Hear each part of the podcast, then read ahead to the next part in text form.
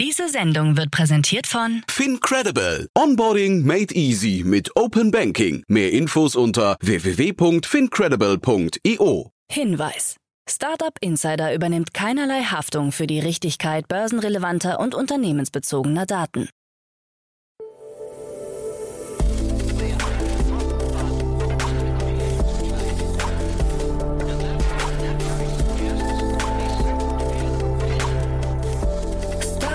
Insider Daily. Morgen Update. Einen wunderschönen guten Morgen und herzlich willkommen zu Startup Insider Daily. Mein Name ist Jan Thomas. Heute ist Mittwoch, der 2. März. Ja, und das sind heute unsere Themen. N26 bereitet seinen Börsengang vor. TikTok-Videos sind ab sofort bis zu 10 Minuten lang. Das Wachstum von Zoom hat sich deutlich verlangsamt. Zalando macht zum ersten Mal mehr als 10 Milliarden Euro Umsatz. Und HelloFresh ist wegen einer russischen Beteiligung in Erklärungsnot. Heute zu Gast im Rahmen der Reihe Investments und Exits ist mal wieder Jan Mitschaiker von HV Capital. Ja, und wir haben zwei neue Fonds besprochen. Da ist viel passiert, das hört ihr auch gleich in den Nachrichten, aber wir haben es natürlich nochmal im Detail aufbereitet. War ein super cooles Gespräch, kommt sofort nach den Nachrichten mit Frank Philipp. Aber wie immer der kurze Hinweis auf die weiteren Folgen heute. Um 13 Uhr zu Gast Frederik Farning. Er ist Gründer und Managing Director von ZenJobs. Er war ja schon mal hier zu Gast vor ungefähr, ich glaube, anderthalb Jahren. Ja, und jetzt der aktuelle Anlass ist ein sehr erfreulicher. Das Unternehmen hat 45 Millionen Euro eingesammelt im Rahmen seiner Finanzierungsrunde. Wir sprechen dabei über die Gig Economy oder den ja, ganzen Bereich der Nebenjobvermittlung. Ist ein sehr cooles Gespräch geworden, zumal Frederik natürlich auch sehr nah dran ist an den ganzen Corona-Themen. Aber wir haben auch über das Thema Internationalisierung gesprochen. Auch das sehr spannend. Und ihr seht es ja schon an den Runden, da geht's richtig zur Sache. 45 Millionen ist ja kein Pappenstiel. Das also das Gespräch um 13 Uhr und um 16 Uhr, wie jeden Mittwoch seit mehreren Monaten schon meine liebe Kollegin Nina Weidenauer mit unserem neuen Format Junge Startups. Ihr kennt das ja schon. Wir stellen immer mehrere Unternehmen vor, die maximal drei Jahre alt sind und maximal ein Investment in Höhe von einer Million Euro eingesammelt haben. Und da geht es diesmal wieder um sehr coole Themen. Zum einen geht es um Diversität, dann geht es um Investmentanalysen und dann geht es um eine Alternative zu herkömmlichen Frühstückszerealien. Ja, also ihr seht schon, ein sehr bunter Mix an Themen. Das ist ja immer das Besondere an diesem Format. Die Unternehmen sind ja noch sehr jung und dementsprechend auch sehr euphorisch und ja, es sind immer coole Gespräche, finde ich. Hört euch das mal an. Das, wie gesagt, unser Format um 16 Uhr. Damit genug der Ankündigungen. Wir gehen rein in die Nachricht mit Frank Philipp, danach dann Jan Mitschaiker von HV Capital und vorher, wie immer, ganz kurz die Verbraucherhinweise. Werbung. Hi, hier ist Nina, Content Managerin bei Startup Insider. Suchst du deine nächste große berufliche Herausforderung? Dann melde dich bei uns. Wir suchen aktiv nach neuen Teammitgliedern, die Startup Insider zum führenden Informationsmedium der deutschsprachigen Startup-Szene machen wollen. Aktuell suchen wir Sales Manager, Customer Success Manager, Finanzmanager sowie Werkstudenten in den Bereichen Sales, Product und Content. Aber auch wenn keine passende Stelle dabei ist, melde dich trotzdem bei uns. Wir suchen immer nach leidenschaftlichen Menschen, die mit Startup Insider Großes bewegen wollen. Also, um mehr zu erfahren und dich zu bewerben, geh jetzt ganz einfach auf startupinsider.de/slash insider. Startup Insider Daily. Nachrichten. Tech-Szene reagiert auf Krieg in der Ukraine. Die Invasion Russlands in die Ukraine sorgte auch gestern für diverse Reaktionen in der Tech-Szene. So hat beispielsweise die österreichische Kryptobörse Bitpanda angekündigt, russische Banken ab sofort auszuschließen. Damit sind russische Nutzer nicht direkt gesperrt, es ist diesen aber nicht mehr möglich, Ein- und Auszahlungen über russische Banken vorzunehmen. Auch das britische Fintech Wise hat seine Dienste in Russland eingestellt gestellt. Diese Entscheidung kommt als Reaktion auf den SWIFT-Ausschluss von russischen Banken, berichtet das Magazin The Block. Das in London ansässige Überweisungsunternehmen sagte, es werde die Situation beobachten und seine Maßnahmen entsprechend aktualisieren. Neben Wise hat nun auch das US-Zahlungsunternehmen Remitly seine Dienste in Russland eingestellt. Uber hat derweilen angekündigt, den Verkauf seiner Anteile an der russischen Ride-Hailing-App Yandex zu beschleunigen. Derzeit hält das Unternehmen 29 Prozent an Russlands größter Ride-Hailing-Plattform. Ende 2021 war diese Beteiligung rund 800 Millionen Dollar wert. Der Streamingdienst Netflix ist nach russischem Recht seit gestern gezwungen, in Russland auch Propaganda zu senden. Demnach müsse man neben den zahlreichen Serien und Filmen nun auch 20 russische Fernsehsender in sein Programm aufnehmen. Der Konzern wehrt sich allerdings dagegen. Angesichts der derzeitigen Situation planen wir nicht, diese Fernsehsender unserem Angebot hinzuzufügen, erklärte eine Unternehmenssprecherin auf Anfrage. Befeuert vom Hackerkollektiv Anonymous nutzen Internet-User derzeit die Rezensionsfunktion auf Google Maps und machen ihrem Ärger in Rezessionen gegen russische Geschäfte und Restaurants Luft. Diese nutzen sie, um auf die Situation in der Ukraine zu verweisen und Wladimir Putins Politik zu kritisieren. Über Unternehmen in größeren Städten wie Moskau ergießt sich nun eine Flut von Protestnoten, teils auf Englisch, teils auf Russisch. Der ursprüngliche Aufruf von Anonymous wurde bislang über 23.000 Mal retweetet. N26 bereitet Börsengang vor. Aufgrund der Bewertung von zuletzt etwa 8 Milliarden Euro für die Neobank N26 erwarten Marktbeobachter schon seit längerem, dass sich das Unternehmen für einen Börsengang rüsten könnte. Im Rahmen des Mobile World Congress, der derzeit in Barcelona stattfindet, hat N26 Mitgründer Maximilian Tayental die Gerüchte nun bestätigt und erklärte, bis Ende des Jahres wird N26 strukturell für einen Börsengang bereit sein. Zugleich hörte man aus der Ankündigung heraus, dass der IPO nicht bis Ende des Jahres stattfinden soll, sondern vermutlich erst Ende 2024. Es gelte das richtige Zeitfenster zu erwischen, um mit Hilfe guter Stimmung von Investoren viel aus dem Börsengang mitzunehmen. Wir sind nicht darauf bedacht, in absehbarer Zeit auf die öffentlichen Märkte zu gehen, so Tayental weiter. Die privaten Märkte haben sich als unglaublich liquide erwiesen. Zalando macht erstmals 10 Milliarden Euro Umsatz. Obwohl der Berliner Online-Modehändler seinen Umsatz im vergangenen Jahr um fast 30 Prozent gesteigert hat, reagierten Anleger enttäuscht und schickten die Aktie auf Talfahrt. Die Aktie sackte am Dienstag zwischenzeitlich um mehr als 9 Prozent auf unter 54 Euro ab. Hintergrund dürfte sein, dass sich das Wachstumstempo von Zalando in diesem Jahr abschwächen dürfte. Bereits im vierten Quartal des letzten Jahres lag das Umsatzwachstum im Vorjahresvergleich um 9,1 Prozentpunkte niedriger. Dennoch erreichte Europas größter Online-Modehändler einen beeindruckenden Meilenstein und verzeichnete mit einer Basis von 48 Millionen Kunden erstmals einen Umsatz im zweistelligen Milliardenbereich. HelloFresh-Aktie stürzt ab. Der Kochboxenversender steht wegen einer Beteiligung in der Kritik.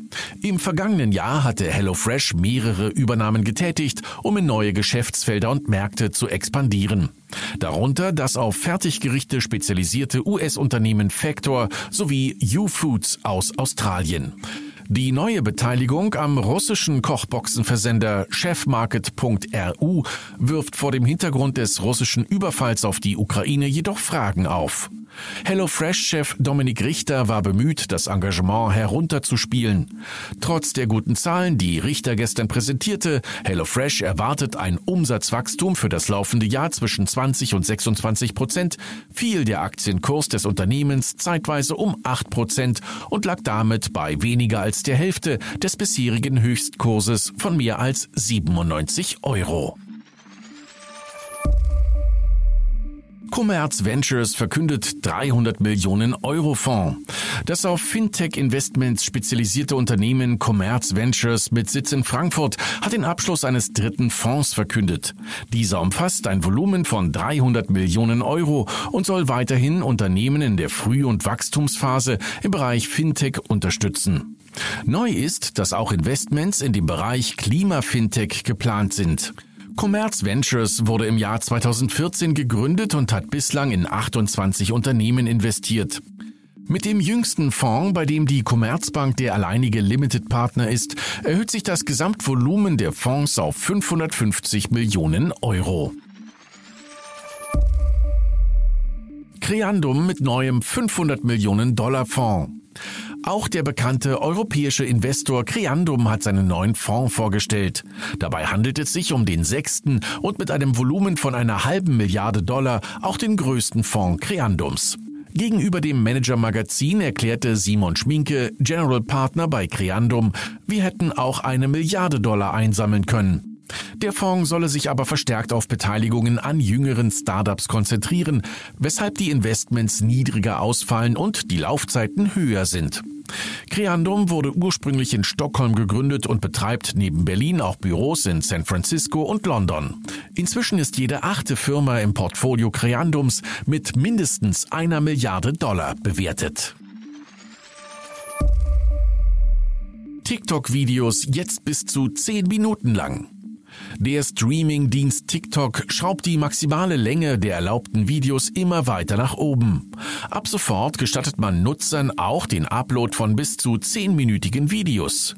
Mit diesem Schritt hofft der Videodienst für Werbekunden attraktiver zu werden.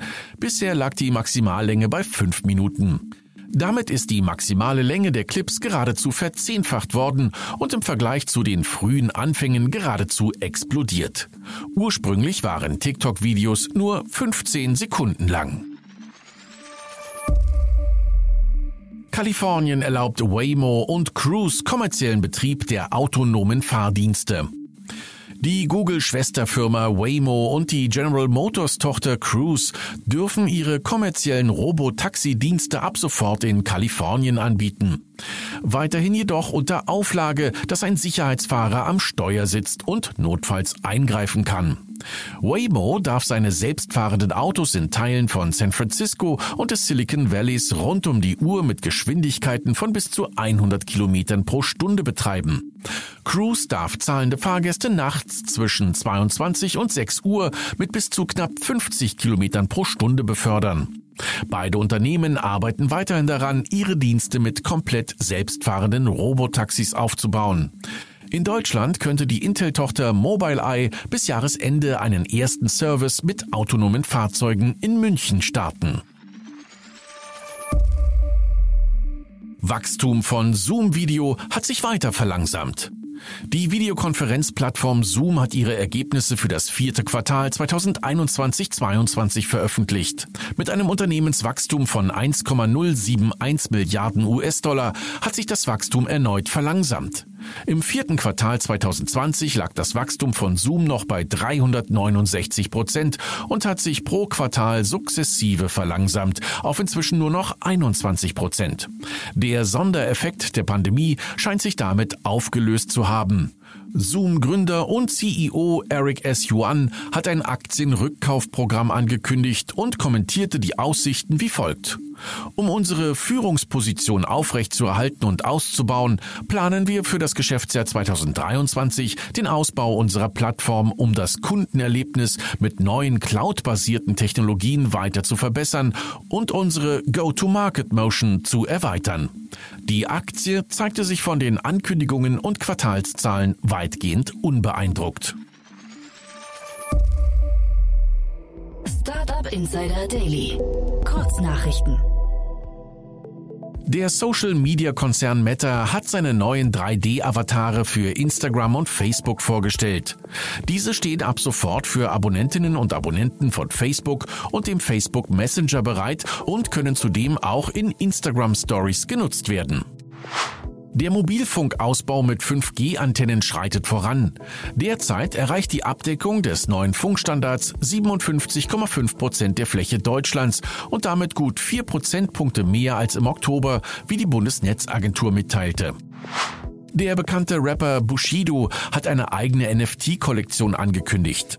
Diese soll im März erscheinen und animierte Kunstwerke im Comic-Stil enthalten. Auch seine Musik könnte Bushido zukünftig als Non-Fungible Token auf die Blockchain bringen.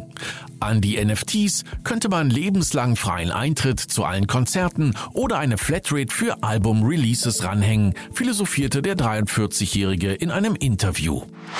Der schwedische Payment-Anbieter Klarna hat seinen neuesten Shopping Pools Report vorgestellt. Demnach steigt die Beliebtheit von Online-Shopping in Deutschland ungebrochen. Nach starkem Wachstum der letzten Quartale liegt Deutschland im internationalen Vergleich inzwischen auf Platz 3 hinter Schweden und den UK, aber doch vor den USA. Und das waren die Startup Insider Daily Nachrichten von Mittwoch, dem 2. März 2022. Startup Insider Daily. Investments und Exits. Cool, ja, ich freue mich. Jan Mitschaiker ist wieder hier von HV Capital. Hallo Jan. Hi Jan. Ja, freue mich sehr, dass du da bist. Und ja, wir haben gesagt, also vielleicht zum ersten, ähm, ich hatte den Rainer Merkel ja gerade von euch zu, äh, zu Gast hier im Podcast. War ein super Gespräch, kann ich jedem nur empfehlen. Wer ein bisschen mal ausführlicher, ja, ich glaube fast die ganze HV Capital Geschichte ähm, und Genese mal hören möchte, ja. der sollte auf jeden Fall mal reinhören. War ein tolles Gespräch. Ähm, deswegen verkneifen wir uns heute mal vielleicht äh, die, die letzten äh, Finanzierungsrunden von euch zu diskutieren, aber vielleicht trotzdem für die, die jetzt nicht die lange Version hören, mal ein paar Sätze zu euch. Vielleicht magst du kurz erzählen, wer ihr seid, was ihr macht.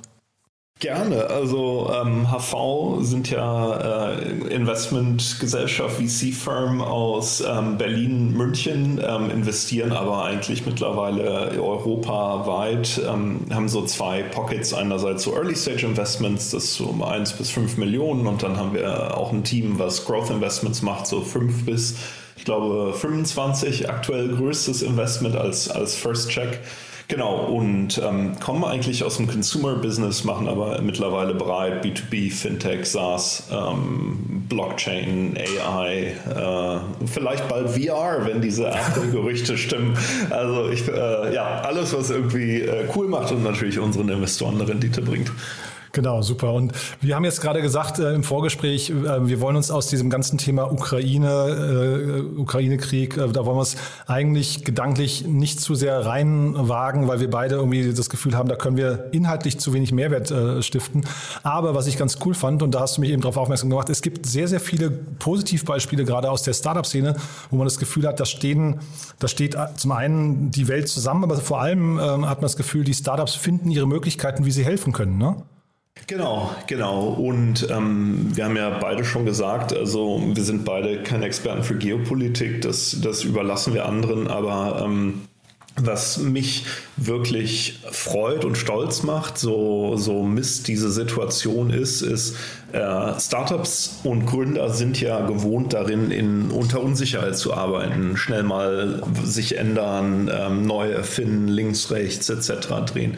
Und ähm, was ich wirklich beeindruckend fand, ist seit dem Wochenende, und ich meine, wir haben jetzt, also zur Podcastaufnahme Dienstagabend, ähm, das sind ja fünf Tage, glaube ich, mittlerweile, wo man eben sieht, ähm, wie schnell Startups reagieren, um dann helfen zu können. Und das finde ich großartig. Und ich tue jetzt bestimmt ganz vielen Unrecht, weil ich ganz viele vergesse oder nicht erwähne. Aber zum Beispiel ähm, wir werden ja ähm, voraussichtlich, beziehungsweise geht es ja schon los, werden Wellen an Flüchtlingen in Deutschland haben, ähm, wo dann Airbnb.org, also Airbnb, ähm, ist ja ein börsennotierter Konzern, hat sich gedreht und stellt irgendwie Unterkünfte zur Verfügung, aber dann eben auch die Startups wie Numa, Wunderflats, Verena Pauster ist da sehr engagiert, ähm, das ganze Thema Transport Jetzt bei uns im Portfolio Sender, die natürlich mit ihren Lastwagen an der Quelle sitzen, äh, Flixbus mit den Bussen, aber auch die Deutsche Bahn transportiert Menschen. Ähm, Payments gab es ja lange die Frage, so wie, wie unterstützt man eigentlich Menschen in der Ukraine? Und da war eine Aussage, die wir oft im Portfolio gehört haben von den ähm, Startups, die da Mitarbeiter haben, ist, dass die Leute sagen, ich will weiterarbeiten, ich will Geld verdienen, ähm, ich will ein Stück weit Realität haben, wo dann zum Beispiel Deal als Employer of Record die Leute unterstützt, das Geld in funktionierende Banken umzuleiten etc. Ähm, insofern, das finde ich als Nothilfe großartig. Ähm, und deswegen ein Stück weit dann aber auch der Aufruf an die Zuhörer selber zu überlegen, was man tun kann. Und ich glaube da, und dann ist mein, mein Plädoyer, mein Monolog auch vorbei, sorry. Hey, super, ähm, ja. Was wir halt sehen jetzt schon, ist einfach Leute ähm, aus der Ukraine, die nach Berlin kommen und sich auch in andere Städte, die arbeiten wollen, die einfach sagen, das ist jetzt ein Teil dessen und vielleicht auch länger hier bleiben. Und ähm, ich hatte vorhin schon CVs auf dem Tisch, ähm, Produktmanagerinnen zum Beispiel top qualifiziert, wirklich beeindruckend. Ähm, meine Kollegin Anna Ott fängt an, so CV-Clinics ähm, zu organisieren, aber dass man da halt einfach sehr schnell überlegt und ich glaube, jetzt selbst wenn man keine Busse, LKWs oder Betten zur Verfügung stellen kann, ähm, gibt es doch viele Ansätze, wie Startups ihre Kernkompetenzen, zu denen ja Agilität und ähm, Technik gehört, da einfach nutzen können.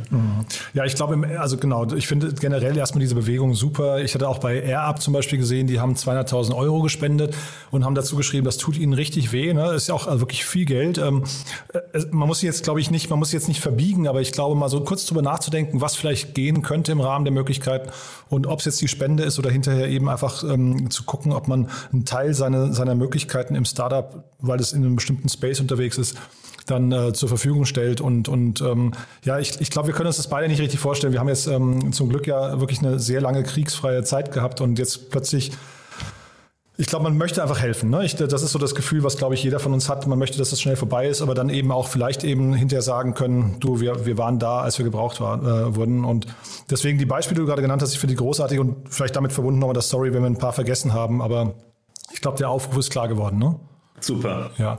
Toll, du. Ähm, dann äh, wollen wir optimistisch bleiben, würde ich sagen, ne? denn wir haben zwei neue Fonds, über die wir sprechen wollen. Ähm, und ich sage deswegen optimistisch, weil das klingt ja erstmal so, als geht das Leben auch zumindest ein bisschen weiter und da wird Geld investiert. Das sind zwei sehr spannende Fonds, finde ich. Ne? Genau, genau. Einerseits hat äh, Creandum heute ja ähm, announced, dass sie einen neuen Fonds ähm, quasi live schalten oder starten und ähm, Commerz Ventures auch spannenderweise. Ja, ich weiß gar nicht, mit welchem wir anfangen. Fangen wir vielleicht mit Commerz Ventures an. Ne? Das ist irgendwie ein, ein, hochgradig spannender Fonds. Ich hatte auch den Paul Morgenthaler neulich zu Gast hier im Podcast. Der hat dann eben, genau wie Rainer Merkle, äh, eben Commerz Ventures vorgestellt, aber noch den alten Fonds. Also da haben wir quasi zurückgeblickt auf die bisherigen Investments und jetzt kommen sie mit einem, ich glaube, 300 Millionen Fonds, ne?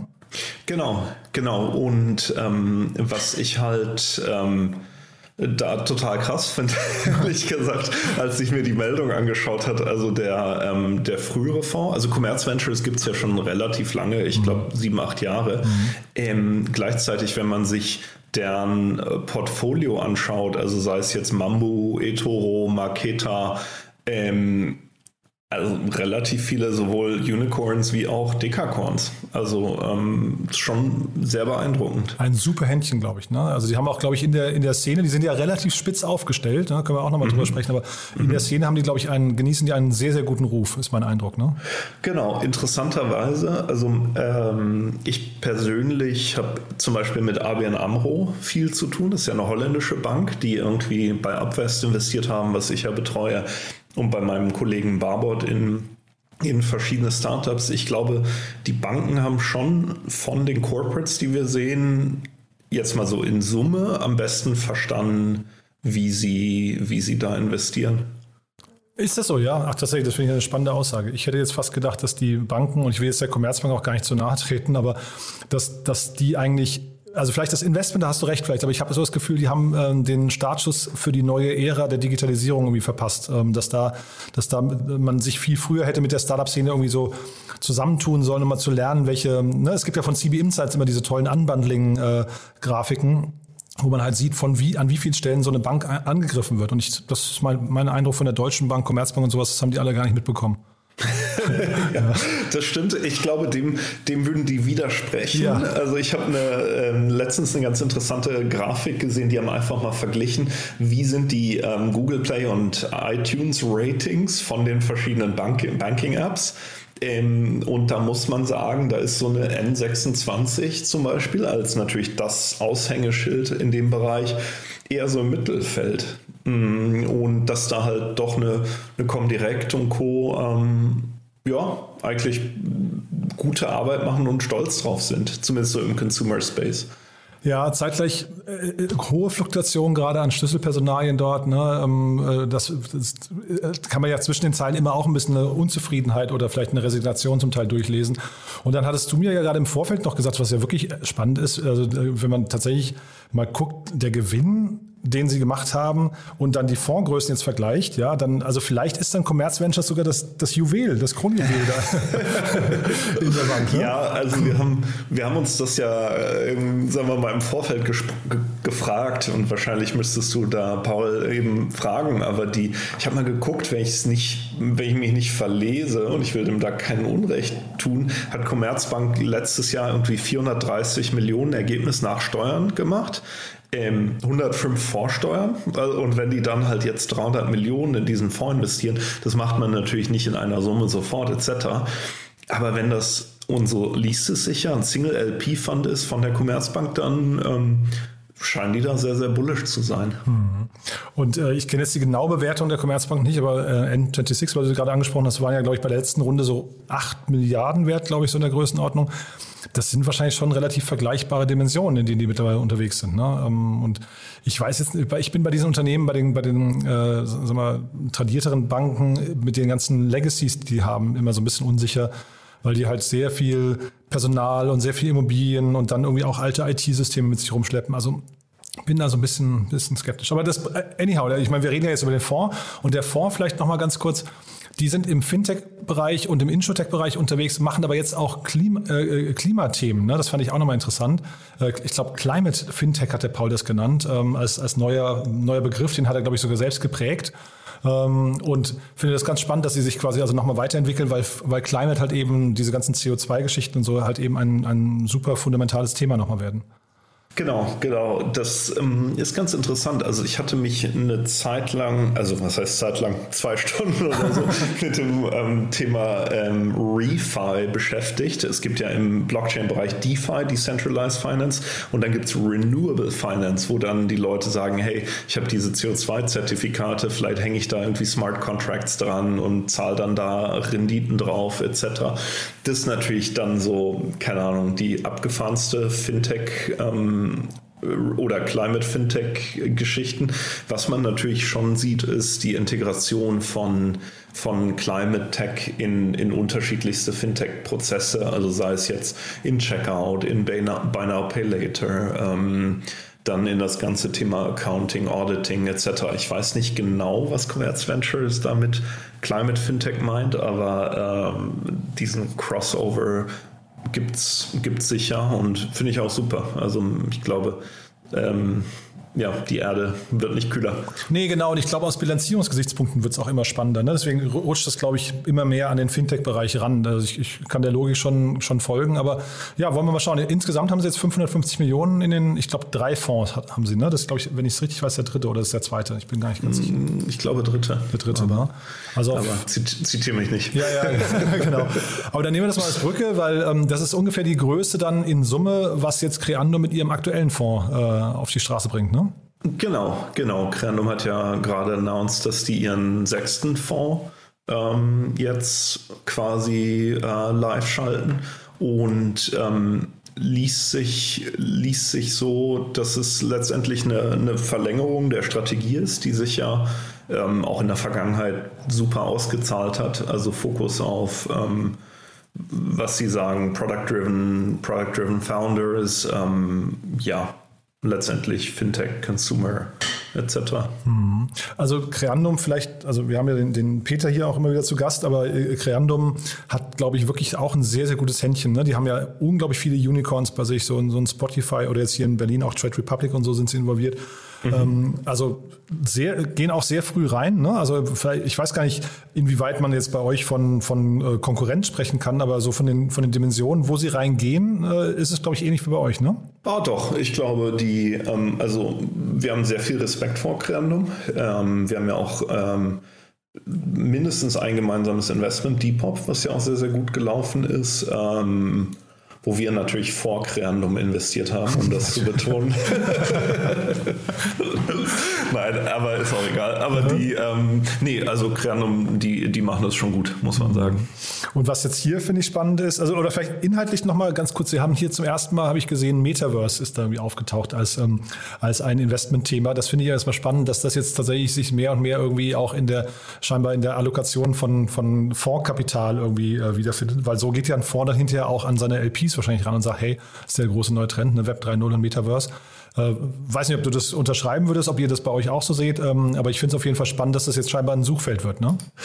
Definitiv. Also die, ähm, ich glaube, also ich habe da irgendwo eine Statistik gesehen, dass letztes Jahr 5% des VC-Geldes ähm, reingeflossen sind. Also die großen Blöcke sind ja eigentlich immer, sagen wir mal, Consumer mit so 20, 25 Prozent, dann irgendwie, je nachdem wie man schneidet, Fintech 20, 25 und SaaS 20, 25. Die sind ungefähr mal gleich groß.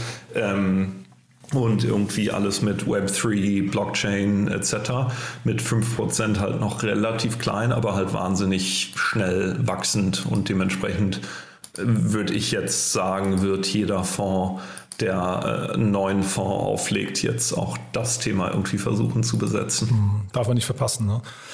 Und dann aber vielleicht nochmal kurz zu den, kannst du mir vielleicht mal kurz erklären, die Erfolgsparameter oder generell mal so, wie, wie so ein Fonds ähm, äh, funktioniert. Ne? Also ein Fonds sammelt Geld und dann mhm. ist natürlich die Idee, er, er, verwaltet das Geld, investiert es gut und spielt es irgendwann in einem Multiple zurück. Und da habe ich hier gelesen, der schlechteste von den sechs Fonds bei Creandum hatte ein Multiple von sechs und der beste ein Multiple von 13. Das klingt doch enorm, oder?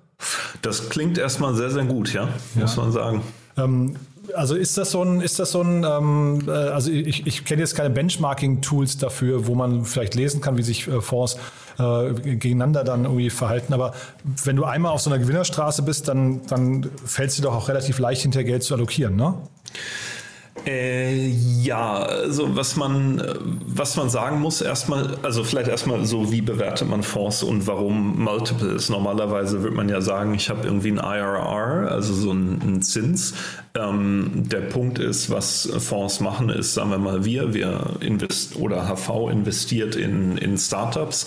Und dann gibt es Ausschüttungen und die gehen dann wiederum an unsere LPs zurück. Ähm, und was die dann damit machen, ähm, die können die gerne dann wieder bei uns investieren in den nächsten Fonds oder in andere oder an ihre Pensionäre ausschütten oder wie auch immer. Mm, und deswegen ähm, gibt es eben diese Abgeschlossenheit eines Fonds und deswegen rechnet man dann häufig eher in, in Multiples ähm, anstatt in IRR wobei man ähm, letztendlich das ineinander überrechnen kann. Aber eigentlich, um dann einen Fonds und Multiple zu sauber zu bewerten, müsste man die Laufzeit kennen, weil wenn ich natürlich in einem Jahr mein Geld verdoppel, ist das super. Wenn ich in zehn Jahren mein Geld verdoppel, dann wird es irgendwann langweilig. Aber was man sagen muss, natürlich irgendwie dieses sechsfache, dreizehnfache. Ähm, das, ist die das, Laufzeit nebensächlich, ne? Das ist die Laufzeit. Außer vielleicht, wenn es 100 Jahre waren. Ja, aber, ja. aber in der Regel ist ja so ein Fonds sieben, sieben bis zehn Jahre, glaube ich. Ne? Das ist so die genau, oder? Genau, ja. um den Dreh. Und ich fand um, das ganz. Achso, Entschuldige, ja. Mhm. mhm. Nee, bitte. Nee, ich wollte nur sagen, ich fand es ganz spannend, hier war zu lesen, dass sie auch mehr Geld hätten einsammeln können für den Fonds, also bis zu einer Milliarde, hat er gesagt, irgendwie. Und äh, haben sich aber bewusst dagegen entschieden, eben gerade weil man kleine Tickets investiert und weil dann eben möglicherweise die Laufzeit von dem Fonds dann zu lang wird. Ne? Das heißt, das spielt alles so ein bisschen, äh, baut aufeinander auf, greift ineinander. Ne? Genau, also das ist ja ähm, eine Strategie, die total valide ist, die Fondsgröße relativ konstant zu halten. Ähm, wir haben uns ja und das ist zum Beispiel was, was Point9 ähm, auch macht, ähm, historisch gesehen. Und mit dem 99,99. Genau, genau, genau. Ja. Ich meine, dann wächst es immer so ein bisschen, mhm. wobei bei den mit den 99, ja, keine Ahnung. Super. Aber ähm, schon cooles Marketing. Aber die, ähm, wir haben uns ja ein für einen anderen Weg entschieden, ähm, wo wir sagen, wir wollen Gründer länger unterstützen ähm, und über mehrere Phasen hinweg. Das kann jetzt ähm, und wir wollen auch mit größeren Initial Checks einsteigen können. Das heißt, ähm, Creando mit den 448 Millionen, was ja ein sehr substanzieller Fonds ist, ähm, committet sich stärker auf dieses Thema Early Stage Investments, ähm, die ja auch immer größer werden, aber quasi da plus wahrscheinlich irgendwie Follow-on-Investments. Ähm, und gegen quasi äh, einen Growth Fund. Und ähm, genau, ist also wie gesagt eine, ist eine, eine, Strategie, die anders ist als die, die wir verfolgen, ähm, wo es aber auch kein richtig und kein falsch gibt. Und Sie schreiben 15 Deals wollen Sie damit machen, das heißt, oder höchstens 15. Das heißt, man kennt ungefähr auch das, den Korridor, in dem Sie sich bewegen, pro Deal da wahrscheinlich. Ne? Das sind wahrscheinlich dann, ähm, also mit Follow-on-Investments wahrscheinlich dann eben so 30 Millionen pro Startup, äh, wenn Sie überall mitmachen würden. Das kann man wahrscheinlich vorher alles relativ gut einschätzen schon, ne? Genau, also was wir ähm, auch natürlich machen, ist irgendwie so ein Fun-Model, wo man vorher sagt, wie viel, ähm, wie viele Deals will man machen, was sind so die, mit welcher Wahrscheinlichkeit Zeit, gehen die in die nächste Runde etc. Oft wie so es passiert, wenn dann, sagen wir mal, vier Jahre später man dann auf das Excel-Model schaut. Ähm, ja, pass, ist viel passiert in der Zwischenzeit. Aber ähm, ja, genau, das, äh, das ist dann so die Logik, dass man sagt, okay, ich will, ähm, also die, die 15-Zahl hm, hört sich sehr konzentriert an, ehrlich gesagt. Ich hätte eine größere erwartet, aber ähm, dass man dann sagt, okay, das heißt rechnerisch mache ich vielleicht im ersten Check 15 mal whatever 4 Millionen oder 5, dann bin ich bei 60 bis 75 und dann habe ich noch so und so viel Follow-on-Kapital. Ähm, ähm, und dann gibt es natürlich Firmen, wo ich nicht Follow-on mache, dann gibt es welche, wo ich vielleicht stärker rein investieren möchte. Genau, das wird dann so rausgemodelt. Ja, nee, super interessant. Also da werde ich mit Peter auch nochmal drüber sprechen, wahrscheinlich, wenn er das nächste Mal hier ist. Aber ich finde es auf jeden Fall total cool zu sehen, dass wir jetzt hier zwei neue Fonds haben, die ja wirklich auch mit, also A, mit einem guten Image um die Ecke kommen und B, auch mit signifikanten äh, Geldern. Also, also das ist ja zumindest mal ein, ein positives Signal äh, in die Szene. Ne? Und dann, also wie gesagt, wir wollen jetzt hier kein Trübsal blasen, aber vielleicht nochmal kurz zur Erinnerung zum Schluss. Ähm, also wir haben vorhin ein paar tolle Beispiele genannt. Ich glaube, LinkedIn ist gerade relativ voll, muss man, glaube ich, einfach nur mal auf LinkedIn gehen, sich ein bisschen inspirieren lassen von diesen tollen Beispielen und einfach mal kurz überlegen, was man vielleicht bei sich im Unternehmen machen kann, um zu helfen. Ne? Ich glaube, also das vielleicht nochmal als Abschlussappell. Super. Ja. Super, Jan. Du dann vielen, cool. vielen Dank, dass du da warst. Hat, ja? Eine Sache habe ich am Anfang vergessen. Ach ja? Ja, erzähl. Ich suche eine Analystin, einen Analyst für mich, für Consumer Web3 Crypto. Ähm, und wenn das einen deiner Hörer interessieren sollte, äh, gerne bei uns über die Homepage. Ähm, ich glaube Jobs, dann HV Capital und dann Consumer Analyst. Äh, Würde mich sehr freuen. Also Web3 und Krypto, da, also nochmal die Brücke dann zu Creando, ist tatsächlich dann bei euch auch ein Thema jetzt gerade. Ja? ja? Klar, ja. also bei mir sowieso, Aha. aber nee, insgesamt ist es fürs Consumer Team. Ähm, wir haben das nur etwas aufgeteilt, also Barbot und Susi, Barbot ähm, kennst du ja auch. Ähm, macht mehr, macht eben mehr Fintech. Ähm, ich mache eher mehr Krypto, aber ich meine ganz ehrlich, wir sind eh den ganzen, oh sorry, ich mache mehr Consumer, aber wir sind eh den ganzen Tag ähm, in der Kommunikation. Aber das heißt, wenn jemand sagt Consumer Investments, ähm, sagen wir mal, 70% Consumer, 30% Web3, Krypto und was auch immer als nächstes spannend ist, ähm, gerne, gerne melden, gerne bewerben, freue ich mich. Also wir haben ja jetzt eine super coole Reihe mit Kerstin Eichmann und äh, mit ähm, Daniel Höpfner zum Thema Krypto, Web 3.0, Blockchain und so weiter und so fort. Also wirklich eine ganze, ganze coole Reihe, muss ich sagen. Also äh, alles, was so neu ist, würde ich sagen, in der Tech-Welt, äh, kommt morgen wieder. Und dann versuche ich mal dran zu denken, dass ich das vielleicht in der Anmoderation noch kurz mit unterbringe. Dann einen kurzen Hinweis eben. Äh, sag nochmal kurz das Profil, sag nochmal ein, zwei Sätze. Ah, wie ist das Profil? Ähm, also wie viel also, Erfahrung oder ist es einfach nur Neugierde und Interesse am Thema? Was würdest du sagen?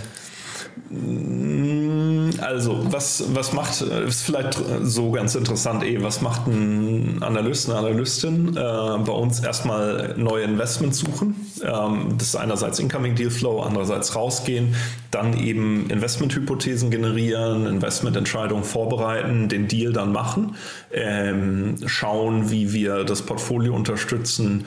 Genau. Und insofern, ähm, habe ich mir überlegt, ich finde so jetzt so Jahre Berufserfahrung etc. gar nicht so wichtig. Ich finde, was Leute sein müssen, ist irgendwie so in sync with today, habe ich es genannt. Wissen irgendwie, was passiert.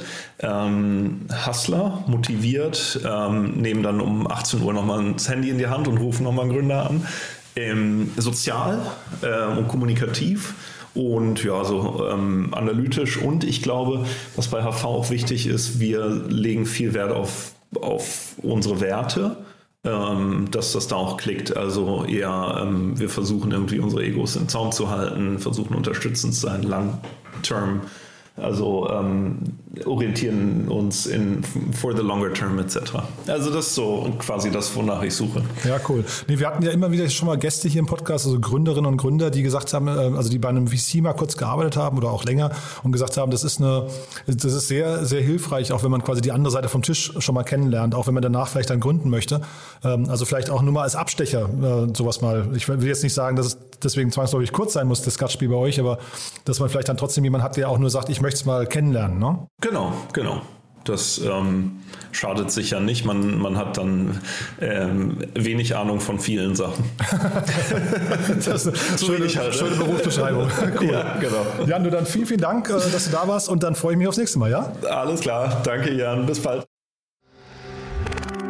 Werbung Hi, ich bin Paul, Product Manager bei Startup Insider und hier, um dir kurz unser Podcast-Verzeichnis vorzustellen. Mit einer wachsenden Liste von bereits über 10.000 Episoden ist unser Podcast-Verzeichnis die größte Sammlung deutschsprachiger Podcasts rund um die Themen Unternehmertum, Technologie, Digital Marketing und mehr. Nutze jetzt die verschiedenen Filter, um Podcasts zum Beispiel nach ihrem Themenschwerpunkt, Gästen oder Erscheinungsdatum zu sortieren, damit du genau das findest, was dich interessiert. Also, wenn das was für dich ist, dann besuche jetzt ganz einfach unsere Plattform auf startupinsider.de/slash insider. Startup Insider Daily, der tägliche Nachrichtenpodcast der deutschen Startup-Szene. So, das war Jan Mitschaiker von HV Capital und damit sind wir durch für heute Vormittag. Wie immer die Bitte, wenn euch gefällt, was wir hier tun, empfehlt uns gerne weiter. Ihr habt es ja gerade gehört, wir hatten gestern einen tollen Podcast mit Rainer Merkle von HV Capital. Kann ich euch nur empfehlen. Wir stellen ja einmal in der Woche die wichtigsten Investoren in Deutschland vor. Und diese Woche, wie es der Zufall so will, war das eben HV Capital. Und morgen, auch das habt ihr gerade gehört, unser neues Format Infinity and Beyond mit Kerstin Eismann und mit Daniel Höpfner. Und da sprechen wir über diese ganzen Themen Krypto, Web 3.0, Blockchain, Metaverse und äh, NFTs. Und genau darum geht's morgen. Morgen sprechen wir sehr detailliert um NFTs. Das ist ja so der richtig heiße Scheiß zurzeit.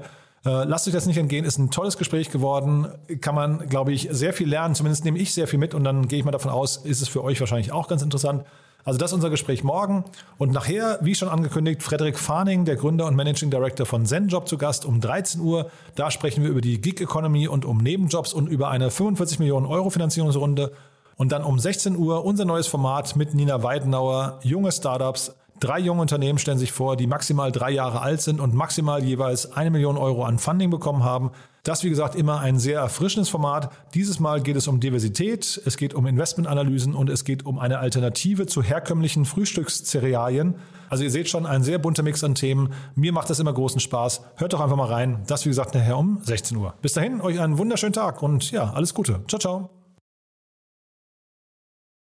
Diese Sendung wurde präsentiert von Fincredible. Onboarding made easy mit Open Banking. Mehr Infos unter www.fincredible.io.